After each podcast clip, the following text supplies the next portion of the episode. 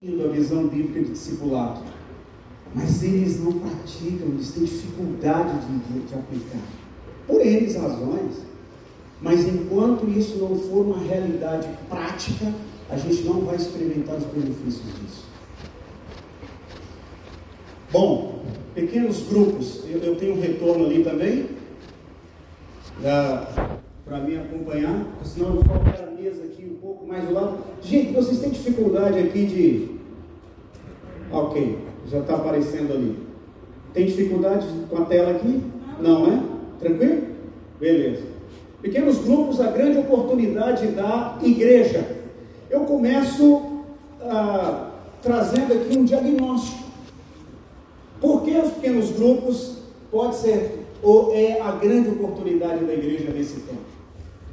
Por conta de alguns fenômenos modernos que têm acontecido com a igreja nesse tempo.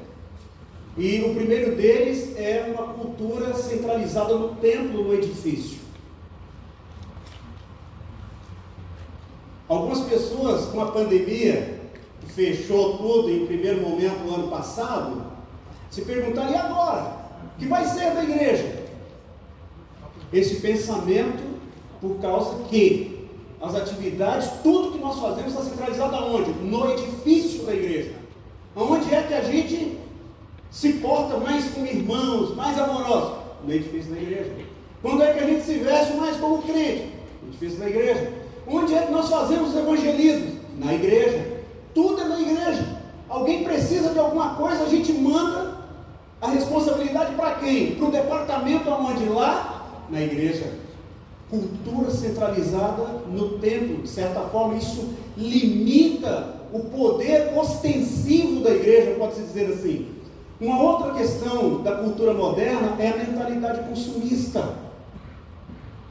Ou seja, igrejas que realizam N programas, muitas vezes sem sentido, sem propósito, e dessa forma nós criamos na igreja a mentalidade consumidora. E aí os membros, ao invés de vir para a igreja como adoradores, eles vêm como consumidores de eventos, consumidores de programas. E aí eles exigem que a música seja top. O sermão tem que ser lá num nível altíssimo. A temperatura do ar-condicionado tem que estar ideal. E tem horário também. Se não terminar aqui, está bagunçado esse negócio, tal. Mentalidade de consumo. Então, é, há uma mudança da mentalidade de adoradores para consumidores de eventos e de programas. E é claro, eu não estou aqui condenando eventos, programas ou qualquer coisa desse tipo mas eu, eu faço aqui uma crítica aos eventos e programas sem propósito, unicamente com o objetivo de gerar entretenimento. Por muito tempo nós fizemos isso como igreja. Outra cultura é a questão da mentalidade da modernidade líquida, né? Defendida aí por alguns sociólogos, talvez o mais proeminente, Zygmunt Bauman. Modernidade líquida. Nada é feito para durar. E isso envolve a questão dos relacionamentos. Relacionamentos superficiais. E a gente vive um tempo de ambiguidade. As pessoas querem ter relacionamento porque isso é uma questão nata nelas, porque Deus colocou no ser humano a necessidade de relacionamento, a necessidade do outro.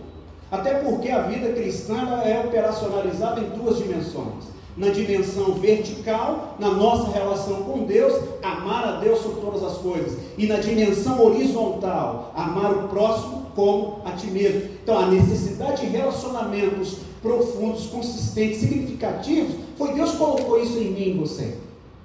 Mas essa cultura de nosso tempo tem tornado isso extremamente sem forma, superficial. As pessoas não estão mais tendo aquela aquela consideração uns pelos outros é tão simples, superficial como um clique no Facebook que é desfazer um amigo ou ter um amigo. Não tem relacionamentos consistentes. Há uma outra coisa que está inundando as nossas igrejas a sociedade de hotel. Eu aprendi isso recentemente. Sociedade de hotel, como é que é um hotel, né? Você desce na parte da manhã, ali no desjejum, está aquele povo todo no ali no salão do restaurante do hotel. Mas terminou aquele momento ali, todo mundo desaparece. Aonde estão as pessoas? Estão cada um dos seus aposentos, ou seja, a sociedade de hotel não tem relacionamento. As pessoas se encontram ali para algo pontual, tanto. Acabou? Ninguém conhece ninguém. As pessoas não se interagem. E por fim, o último, o último item aqui desse diagnóstico é uma religião epidérmica, religião superficial incapaz de transformar, de, de, impactar a vida das pessoas aqui dentro. E veja, queridos, o cristianismo é uma religião do interior. Por que, que estou dizendo isso? Porque é fácil a gente tentar colocar uma cara de crente, uma cara de cristão, uma roupa de cristão, usar é, instrumentos do cristianismo, tais como a Bíblia, mas não sermos cristãos transformados de verdade. Então, a gente vive essa realidade no cristianismo moderno hoje. Bom, isso posto, por que os pequenos grupos? Primeiro, vamos agora voltarmos na história. A primeira razão por que os pequenos grupos se deve devido à nossa herança histórica. E aí, meus queridos, nós vamos ali para a igreja do primeiro século. Quando nós lemos Atos capítulo 2, nós vemos, principalmente capítulo 2, capítulo 4, a gente vê aquela igreja com crescimento exponencial, nós ficamos encantados, né? imaginando assim, ah, eu queria tanto estar nesse tempo, viver nessa igreja e tal. E a gente tem aquela ideia romântica da igreja do primeiro século. Mas ela não era uma igreja perfeita, gente. Era uma igreja com muitos desafios. Muitos. Se você olhar realmente na, na com um pouco mais de profundidade a postura da igreja primitiva, você vai descobrir que é uma igreja igual à sua, com muitos desafios. Eles tinham dificuldades de, por exemplo, na questão de justiça. A gente encontra lá no capítulo 6 de Atos uma, uma dificuldade da distribuição, por exemplo, atendimento às viúvas e algumas classes não é, de não-judeus, no caso os judeus helenistas, que haviam nascido, eram judeus, filhos de judeus, mas não haviam nascido em Jerusalém. E eles estavam sendo meio que deixados à margem pelos irmãos. Aí nós encontramos ali no capítulo 6 a instituição, por exemplo, do, do, do diaconato da igreja para atender a essas necessidades. A gente, tinha, a gente vê dificuldades ali de relacionamentos, de falsidades. A gente encontra esses fenômenos naquela igreja. Então, a igreja primitiva era uma igreja imperfeita, mas era uma igreja que, a despeito de suas falhas, por causa da natureza pecaminosa que há em todo ser humano, desde que o mundo caiu em pecado, mas eles tinham uma uma clareza de quem era Cristo e o que o Senhor poderia fazer com eles. E por isso eles buscavam incessantemente o Senhor, e Deus deu àquela igreja uma proporção extraordinária do Espírito Santo. E eles fizeram o que fizeram a despeito de suas falhas, a despeito de serem imperfeitos naquele tempo. E dentre as coisas que essa igreja fez e viveu, queridos, nós destacamos a questão da vida em comunidade. Esse texto aí de, de Atos, no capítulo 2, aqui verso 44 e 47, nós encontramos uma espécie de dinâmica da igreja do primeiro século, onde diz que todos eles estavam juntos, tinham tudo em comum, Devido, por exemplo, eles tiveram uma, uma dificuldade da compreensão da, da parousia, da volta de Jesus. E essa má compreensão, a história diz que empobreceu a igreja de Jerusalém. E mas nessa dificuldade que eles tiveram com relação a isso, eles se uniram para socorrer uns aos outros. Que coisa linda! E mais ainda, o texto diz que eles continuavam a reunir-se no pátio do templo. Mas partiu o pão de casa em casa, juntos participavam das refeições, com alegria e singeleza, né, e sinceridade de coração, louvando a Deus e caindo na graça de todo o povo. Você sabe que essa dinâmica da igreja do primeiro século, a gente pode resumir que eles faziam duas coisas: amor e boas obras. Eles era o amor sincero, genuíno, que extravasava deles para o outro, para o próximo.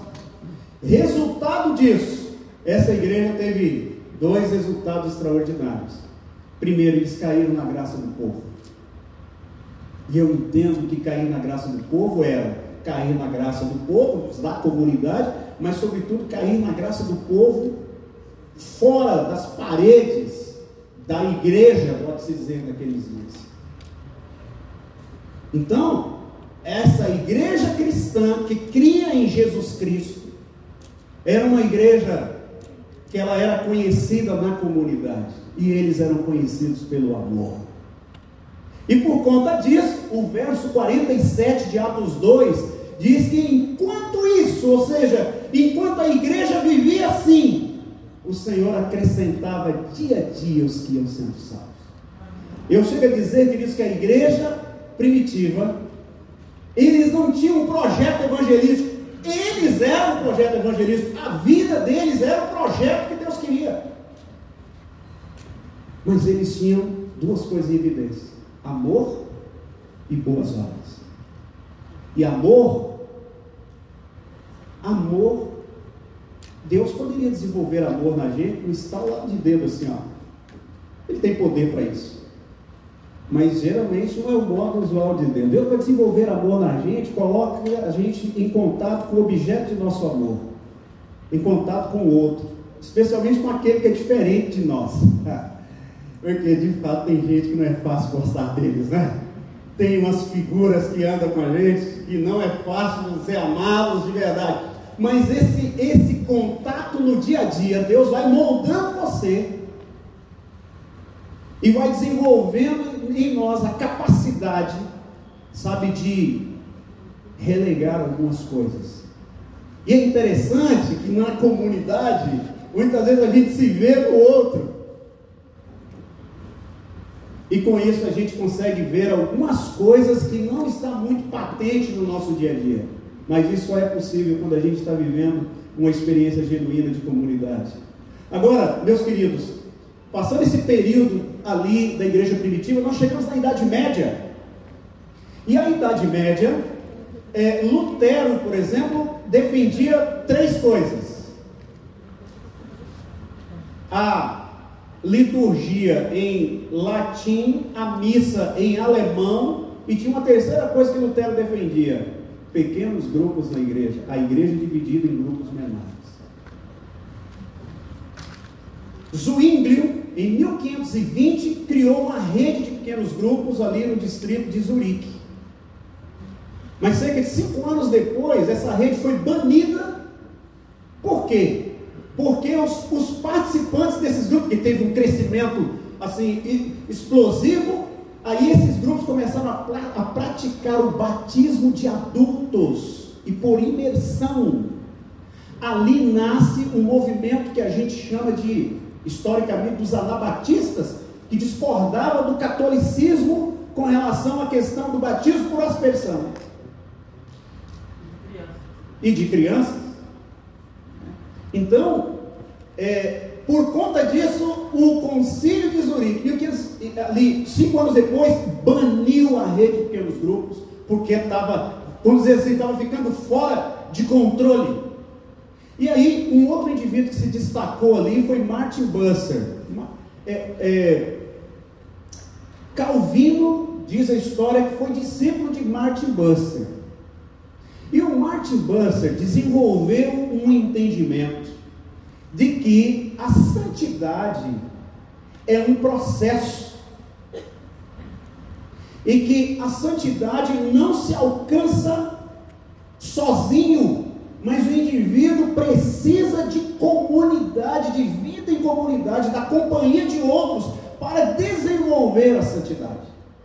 Interessante, né? Ou seja, o que Busser cria era justamente uma estrutura de discipulado que ajudava as pessoas a ter o seu crescimento em Cristo.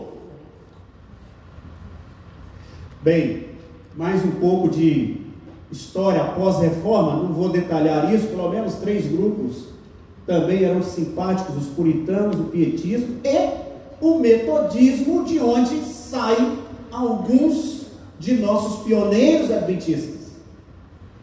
E aí, meus queridos, nós chegamos então no, período aí do início da Igreja Adventista do Sétimo Dia. E esse início da igreja, ele é marcado por aquilo que ficou conhecido depois como as reuniões sociais. Ou seja, era um, era um movimento que criam as doutrinas bíblicas, criam na volta de Jesus, mas tinha a forte cultura de um relacionamento. E isso deveu-se à própria cultura do metodismo, de onde veio Ellen White. Onde John Wesley tinha como prática no metodismo as classes, aonde uma pessoa antes de ser batizada e depois de ser batizada, ela tinha que frequentar essas classes aonde elas desenvolviam o senso de, por exemplo, crescimento em Cristo, onde elas prestavam contas uns para os outros, aonde uns cuidavam dos outros, especialmente no que tange as questões espirituais. Interessante isso. E eles tinham o que a gente chama hoje de vulnerabilidade, que é aquela coisa de abrir o coração uns para os outros. Eles faziam lá algumas coisas que hoje seria impraticável, talvez, para alguns de nós, o que eles faziam naqueles dias, nessas classes. Então, queridos, a igreja adventista, nos seus primórdios, tinha um, um assim, um equilíbrio extraordinário entre comunidade e missão. E aí alguém pode pensar assim, mas pastor, por essa compreensão da, da, da, das reuniões sociais, que eram encontros que ocorriam fora do culto e fora da escola sabatina, era um encontro entre eles que ocorriam naqueles dias, fora dessas estruturas de culto. E a, o é, Russell Burrill, ele chega a dizer que para os pioneiros, se tivesse que mexer nessa estrutura litúrgica da igreja, poderia tirar o momento do culto divino. Poderia se manter a escola sabatina, mas não deveria suspender as reuniões sociais. Outra coisa, uma igreja, para ela migrar de grupo para uma igreja organizada, primeiro deveria, inclusive foi sugerido entre os pioneiros, havia uma sugestão de que primeiro essa igreja deveria dar evidências de ter vida em comunidade, de cuidado uns com os outros. Se ela tivesse essas evidências, ela poderia migrar então de, de status. Agora, meus irmãos, alguns, alguns de nossos pioneiros escreveram algumas coisas sobre o que eles achavam desses encontros chamadas reuniões sociais.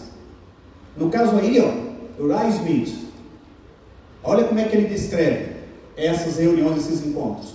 Uma reunião caracterizada por testemunhos espirituais e animadores da alma, olhar brilhante, olhar brilhando, a voz de louvor, a exortação sincera e animadora, frequentemente uma lágrima rolar, cenas em que a fé e o amor novamente se acendiam. Alguém escreveu para Tiago Ais, vamos lá, isso é dinâmico aqui. Alguém escreveu para Tiago White, presidente da igreja na época, por nome aí de A. Chapman.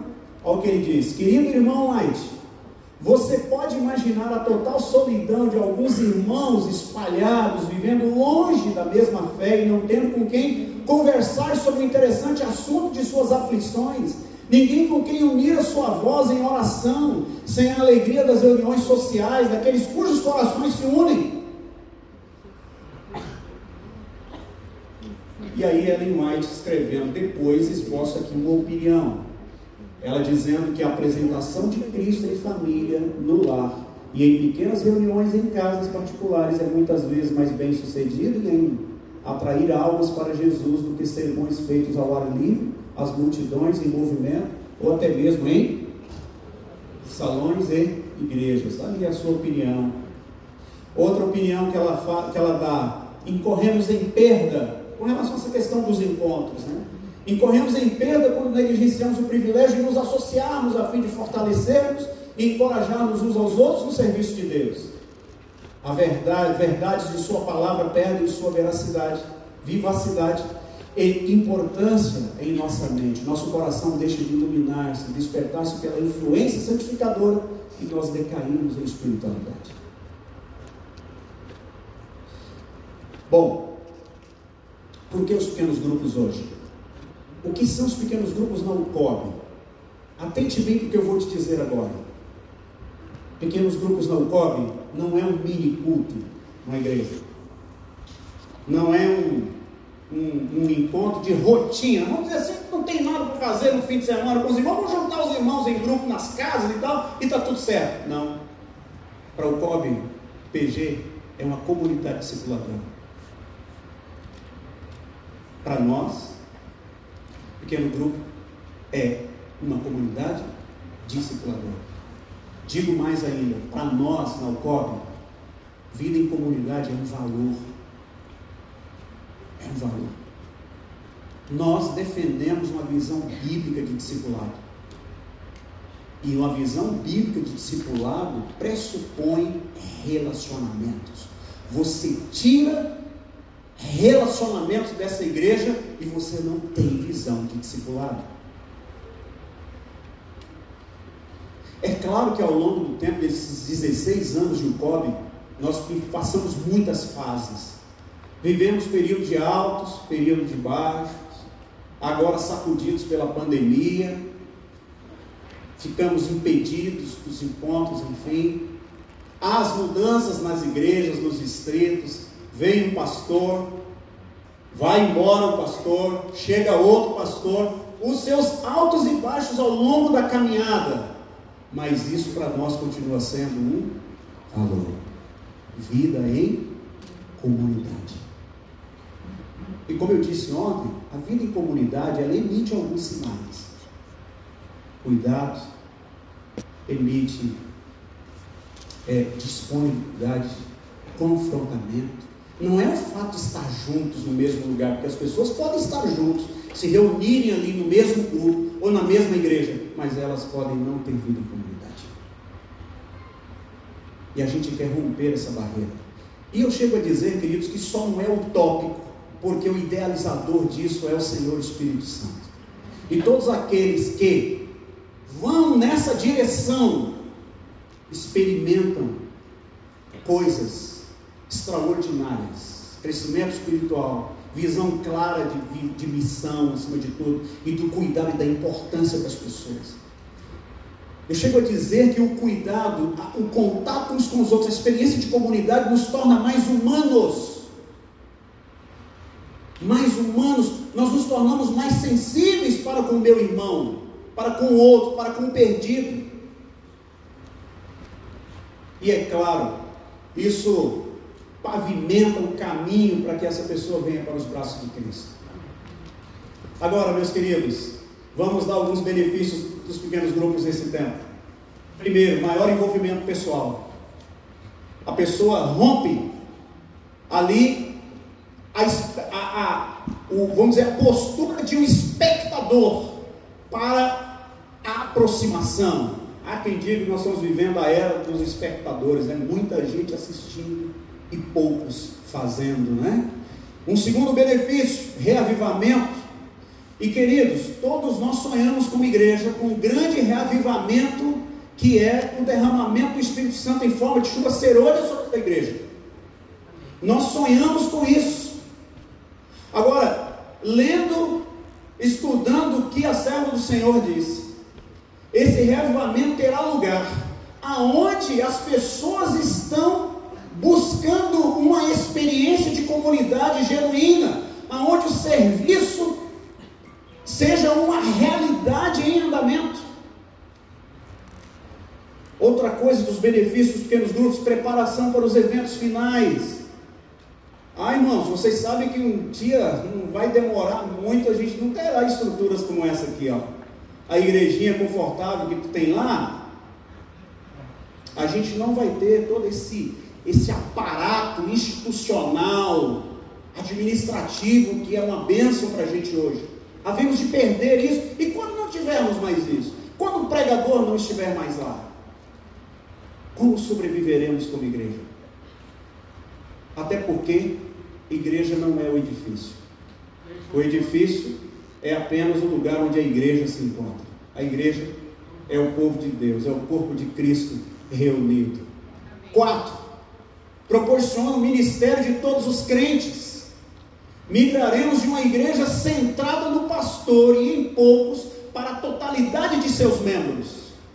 Mais gente envolvida, mais gente envolvida, mais gente preocupada com outros, com crescimento. Cinco, foco na missão.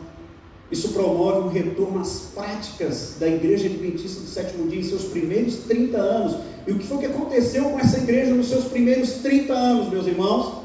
Eu volto aqui. Uma análise histórica mostrou que o período de maior crescimento dessa igreja foi justamente esses primeiros 30 anos. Por quê? Era um período em que todo adventista do sétimo dia estava envolvido na missão. Todo adventista do sétimo dia era um missionário. Era um missionário. Não conseguia se pensar um adventista do sétimo dia, crendo na volta do Senhor, sendo apenas um espectador. Mas essa igreja, nesse mesmo período, tinha esse equilíbrio de missão com experiência genuína de comunidade. E agora, rapidamente aqui no ping-pong, que mais os grupos são?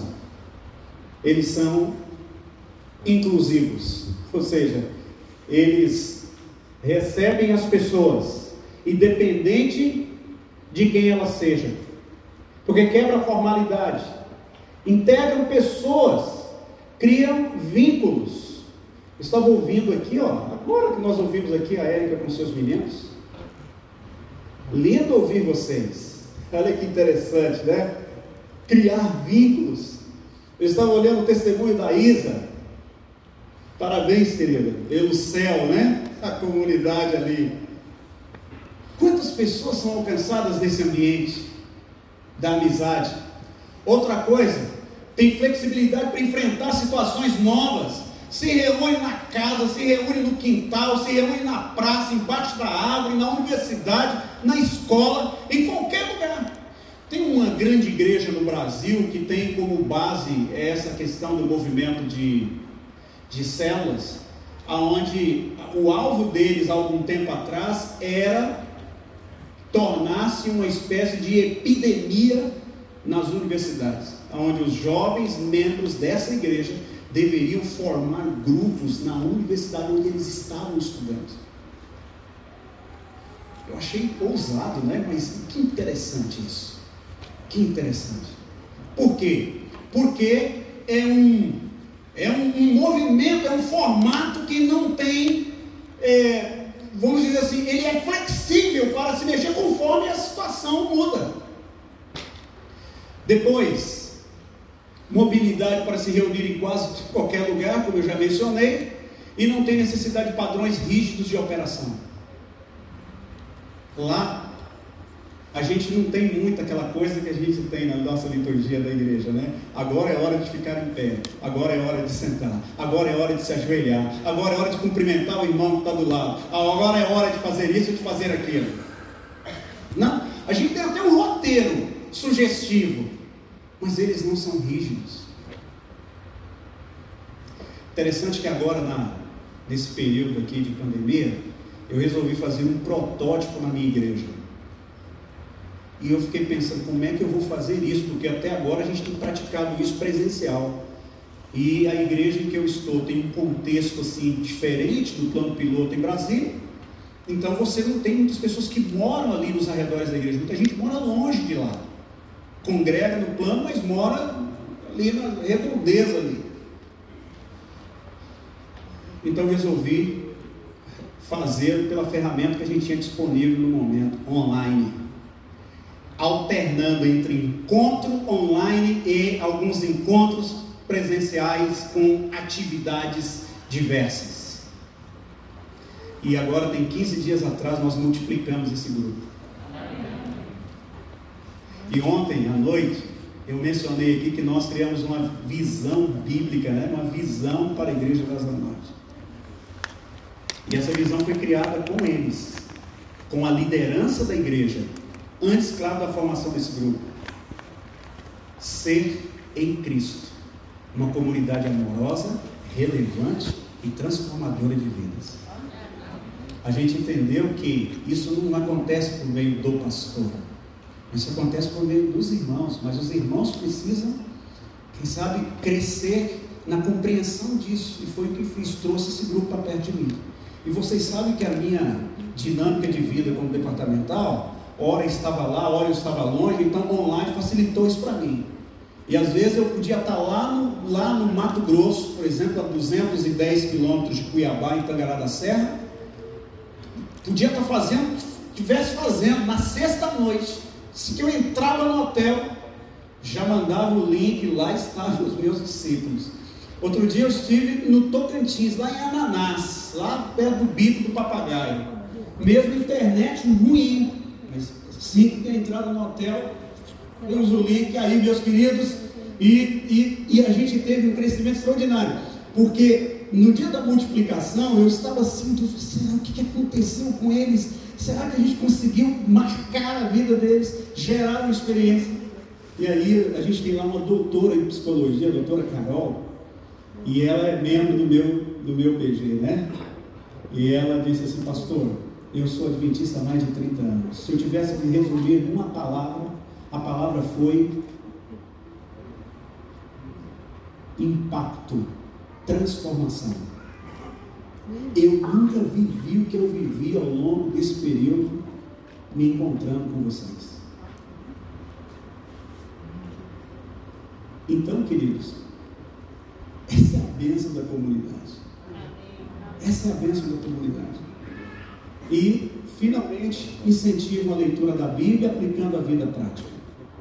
E aqui, esse eu termino agora. Acabou meu tempo, mas vou compartilhar isso aqui com vocês sobre essa questão de aplicar a Bíblia, né, a palavra de Deus de forma prática, né? A, a forma como a gente tem é, sugerido, né, em alguns grupos, vem sugerido nas lições, que o estudo da Bíblia precisa ser relacional. Ou seja, nós estudamos o tema, mas nós precisamos aplicar aquilo à vida das pessoas que estão ali. E aí, eu me lembro que em um dos meus distritos, eu estava um dia fui visitar o pequeno grupo da irmã Ronizete. E gente muito simples. E ela tinha ali vários vizinhos da rua dela, no PG dela.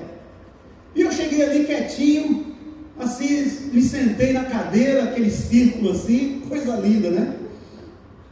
E aí eles estavam lá estudando Marcos capítulo 5, a história da mulher com hemorragia. E ela, claro, né, esse esquema de estudar a Bíblia de forma relacional, ela fazia perguntas. E isso fazia com que o pessoal interagisse com o texto bíblico. E aí um fala daqui, outro fala dali, ela conduzia de maneira assim, como maestra mesmo, né?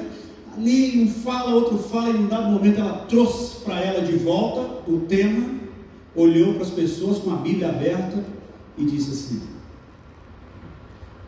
Assim como aquela mulher naquele dia, em desespero, estava ali e tocou as vestes de Jesus, porque ela cria que se ela tocasse, ela ficaria curada. Assim Jesus está hoje aqui para tocar, para ser tocado por você. Amém.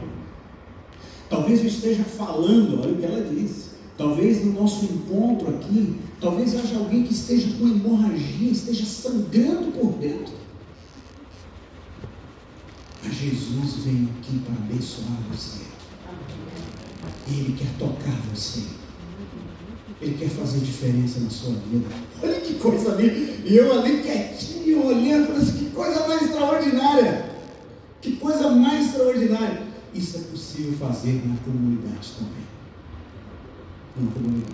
Ou seja, o texto aparentemente frio, sendo apenas uma história, agora se torna significativo para aquela pessoa falando ao seu coração.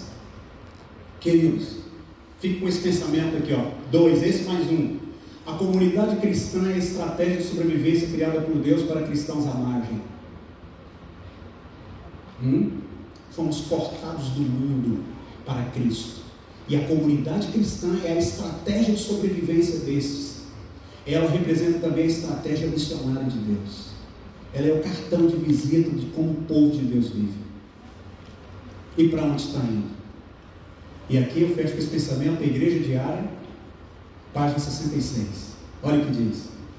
A igreja pode nunca competir com programas de TV e vídeos musicais, mas a vida em comunidade da igreja ela é imbatível.